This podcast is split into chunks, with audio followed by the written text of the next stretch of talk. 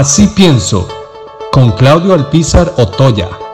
El 17 de junio, el mes pasado, hace un mes, el presidente de la República, don Carlos Alvarado, cuando le dijeron que el desempleo en nuestro país había pasado de 12,5 a 15.7, literalmente dijo, abro comillas, esperaba un golpe mayor al desempleo.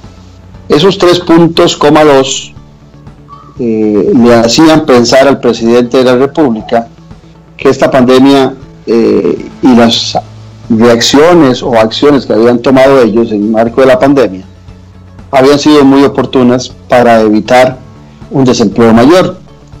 Era en aquel momento, y lo dije en este micrófono, una pésima lectura porque ese 15,7% de desempleo solo reflejaba lo que había sucedido o cómo venía aumentando ese desempleo hasta marzo del año pasado. Perdón, perdón, de este año. Hasta marzo de este año. Y no le permitía al presidente tener claridad del panorama de lo que se avecinaba.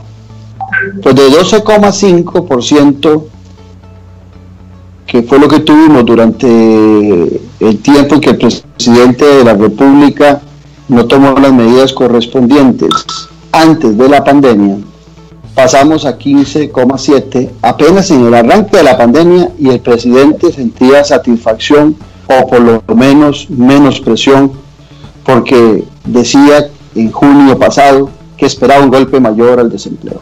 Bueno, ya vino el golpe mayor Resulta que la última encuesta o el último estudio que hace la INEC nos dice que hay un desempleo del 20,1%.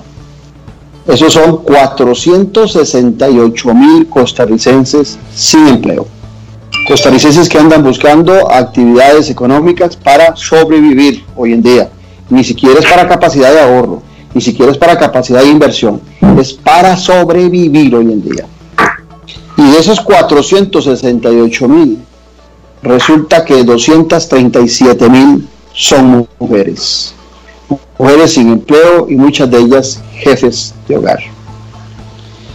Pero no todo se queda ahí, porque resulta que de esa fuerza laboral que tenemos, que son 2.400.000 costarricenses aproximadamente, eh, para información suya oyente, todo aquel que es mayor de 15 años ya es contabilizado como parte de la fuerza laboral. Entonces tenemos 2.400.000 costarricenses.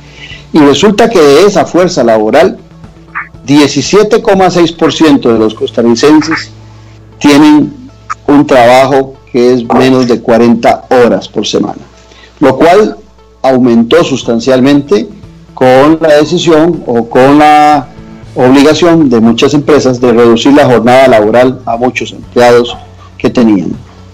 Esto agrava más, porque muchos de los que tienen empleo, de ese 80% que tienen empleo, hay aproximadamente un poquito menos de un 20% que tienen jornadas inferiores a las 40 horas. Y si usted le agrega que del total de los 2.400.000 de nuestra fuerza laboral, el 47%, o sea, prácticamente la mitad de los costarricenses están en el trabajo informal, la situación es más grave. Porque el trabajo informal no solamente en muchas ocasiones no genera el salario mínimo para aquel que lo ejecuta, sino que también sale muy perjudicado el Estado costarricense porque no hay cotizaciones ni hay muchos pagos de impuestos. Y en eso están prácticamente un millón de costarricenses. Habrá que preguntarle al presidente Carlos Alvarado si esa, esa frase esperaba un golpe mayor al desempleo, hoy la mantiene o si más bien dentro de dos o tres meses estaremos hablando de una cifra que puede rozar entre 25 y un 30% del desempleo de nuestro país.